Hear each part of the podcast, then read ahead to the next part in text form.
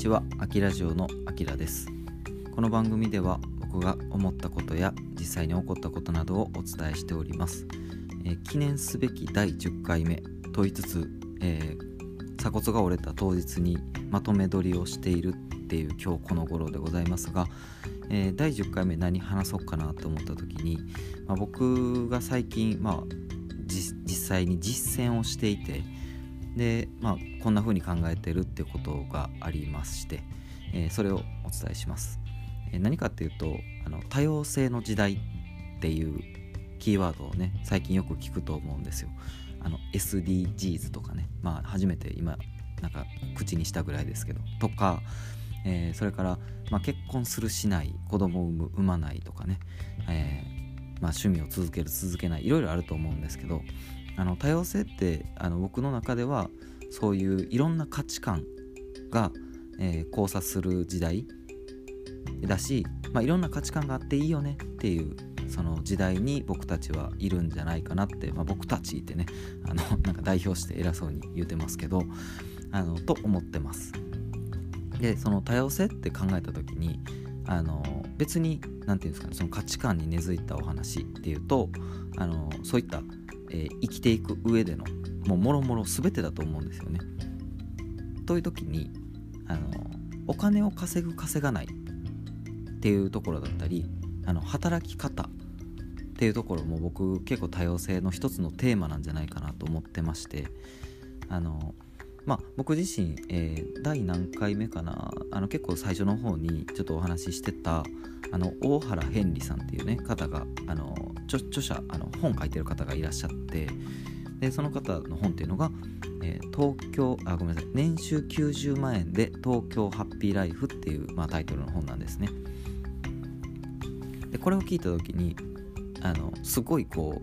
うなんていうのかな高みを目指してる方からしたらあの何を言うとんねんというかあの甘っちょろいとかね。あの、まあ、毛嫌いされるようなタイトルかなと思ったんですよ、まあ、なぜかって言ったら年収90万円って普通に考えたらすごい低所得じゃないですか。なのに幸せって何みたいな。俺こんな頑張ってめっちゃ上目指してなんか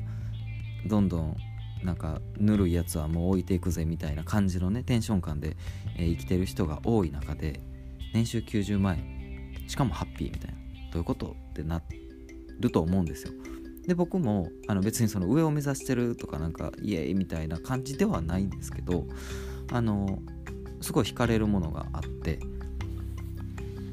で、えー本の中で出てくるその、まあ、登場人物というか著者の方は実際に東京で2万8000円の家賃のとこに暮らしてらっしゃるということなんですね。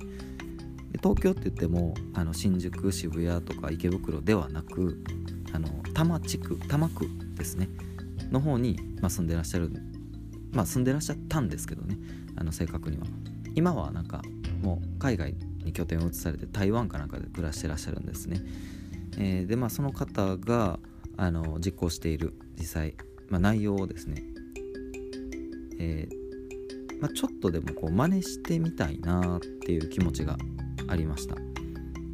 で例えばあその家賃を下げるっていうこともそうですしあとあの日々こう口にする食べ物ですね。食べ物とかもあの、まあ、ケチってるというよりかはあの実際こうした方が多分お金ももちろんかからないし健康的だよねっていう食生活をしてらっしゃいます。でこういうね話を聞いた時にいやそんななんかもっと社会貢献しろよとかあのもっと金稼げようっていう人が多分ねまだまだって言ったらあれですけど大半だと思うんですよ。特に最近ってあのツイッターとかやってても思うのがなんか副業で、えー月30万稼いでますとかね。なんかいいるじゃないですか怪しい感じの。で、えーまあ、ブログとかでももう月100万円不労所得ですみたいな、まあ、不労所得っていうね響きが、まあ、僕は嫌いではないんですけどあのそういうなんていうんですかねあの成功もすることが当たり前というかしなければいけないみたいなそういう時代になんかなってるんじゃないかなって個人的にはあの最近すごく感じててあの生きづらいなと思ってたんですよ。でまあとはいえ僕もそのブログとか結構頑張ってた理由は、まあ、当然ねあのある程度お小遣いとか稼げたらいいなとかそういった理由でやってるのでまああのどの口が言ってんねって感じですけどもあの要はさっきの多様性の話に戻ってくるとでお金を稼ぐことが全てじゃないとか、えー、誰かと一緒に、えー、暮らしてなんか添い遂げることだけが全てじゃないっ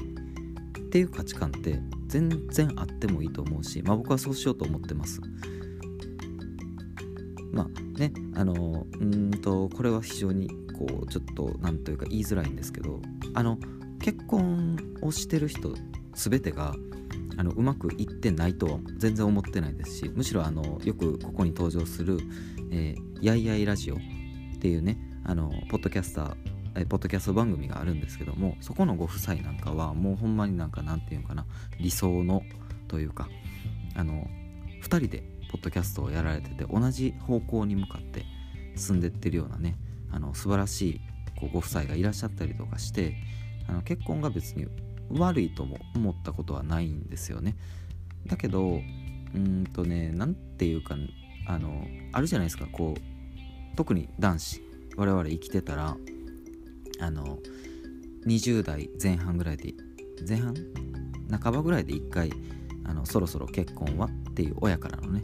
えー、やつがあったりとか。であと僕はあの双子なんですけど兄貴がいて、まあ、兄貴あの一応双子の兄貴がいてでそっちはもう結婚して子供がいるんですけど、まあ、その子供がいるいないとかっていう話とかもあの、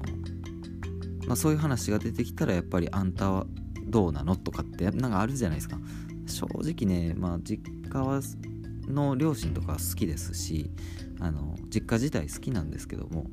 そういうなんかねこう形式ばった考え方っていうのは個人的には好きではないですね。なので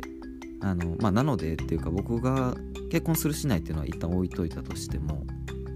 あのこうでなければいけないみたいななんかあるじゃないですか。そういうのはもうちょっと古いのかなって個人的には思ったりします。で例えばあの働き方の面でもそうなんですけどあの出勤しなければいけない週5じゃなければいけない8時間働かなければいけないみたいななんかじゃ今買いましたね。あのあるじゃないですか。なんかねそれもねあのなんかバカらしくなってきたんですよ。なんかいろんな働き方が許されてていろんな可能性がある時代なのになんか自分でその可能性を潰しにいってるだけみたいな、まあ、もちろんねあの今働かせてもらってる会社とかには感謝はしてますけどあの正直僕はずっといるつもりはもちろんないし、えー、なんならこうどんどん働き方改革自分のね働き方改革をして、えー、もっとストレスフリーなあの自分なりの生活スタイルっていうのを築いていこうかなと、えー、真剣に思ってます。だからこそ引っ越しもするしっていう話で、えー、ございます。でこの多様性っていうのがですねあの、まあ、結局なんでこういうなんとキーワードに敏感になるかって言ったらあの音楽とかももう音楽なんかまさにそうじゃないですか。ロック、えポップス R&B ジャズなんかもういろいろんなジャンルパンクとかいろんなジャンルがあるのある中でこう共存し合ってるというか一つの音楽っていうそのジャンルにあのジャンルあのテーマの中にいろんなジャンルがあるっていうそういう世界観なわけじゃないですか。だからなんかこう売れる曲まあ あの矛盾してるんですけど売れる曲自体は結構分析とかするんですけどただあのこうでなければいけない。っていうのはないんですよね。あのそれをすごくうまいことやっぱやられてるのはあの、まあ、皆さんあの好きな人もいるかもしれないですけどもあの秋元先生ですね。AKB48 の生みの親の秋元先生とかはもうその辺をこう何て言うんですかね。あの時代をこううまいこと読み取ってというか、まあ、作って、えー、流行る曲をこう生み出してる方もいればあのとりあえずギターねあの弾けるようになったし歌詞とかも書いてみたいな。で発信してみたいな、えー、そんなんでいいと思うんですよ。そんなんも立派な音楽だし立派な人生だと思うんですね。で問題なのがあそれに対してやいのやいの言うやつです。あの僕もねこのポッドキャストとかしながら YouTube とかでねちょっとカラオケで歌ってみたとかも出してたりするんですけどあのなんかいちいちね他人の人生に首突っ込んでくるやつとか多いんですよ。なんかそんなんでようあの発表できたなみたいなとかね。あの普通に言われたことありますけど、まあ、そういうやつは僕はもうあのスパンってこうブロックするんですけどね。あのまあ絡んでるだけ時間の無駄なんで、えー、でもそれって結局そのなんてこうでなければいけないとかこのこのそそいつのレベルに達してないとあの発表してはいけないみたいな。そ誰誰が決めてって話じゃないですか。っていうかそもそもあの、まあ、愚痴みたいになってますけどお前はその歌って発表したことがあるのかい？って話でもありますしね、えー、まあ、この辺言い出したやつ長くなってしまいそうなので今回これぐらいにしようと思います、えー、もしよかったらブログとかツイッターも覗いてみてください。あきらじょうのあきらでした。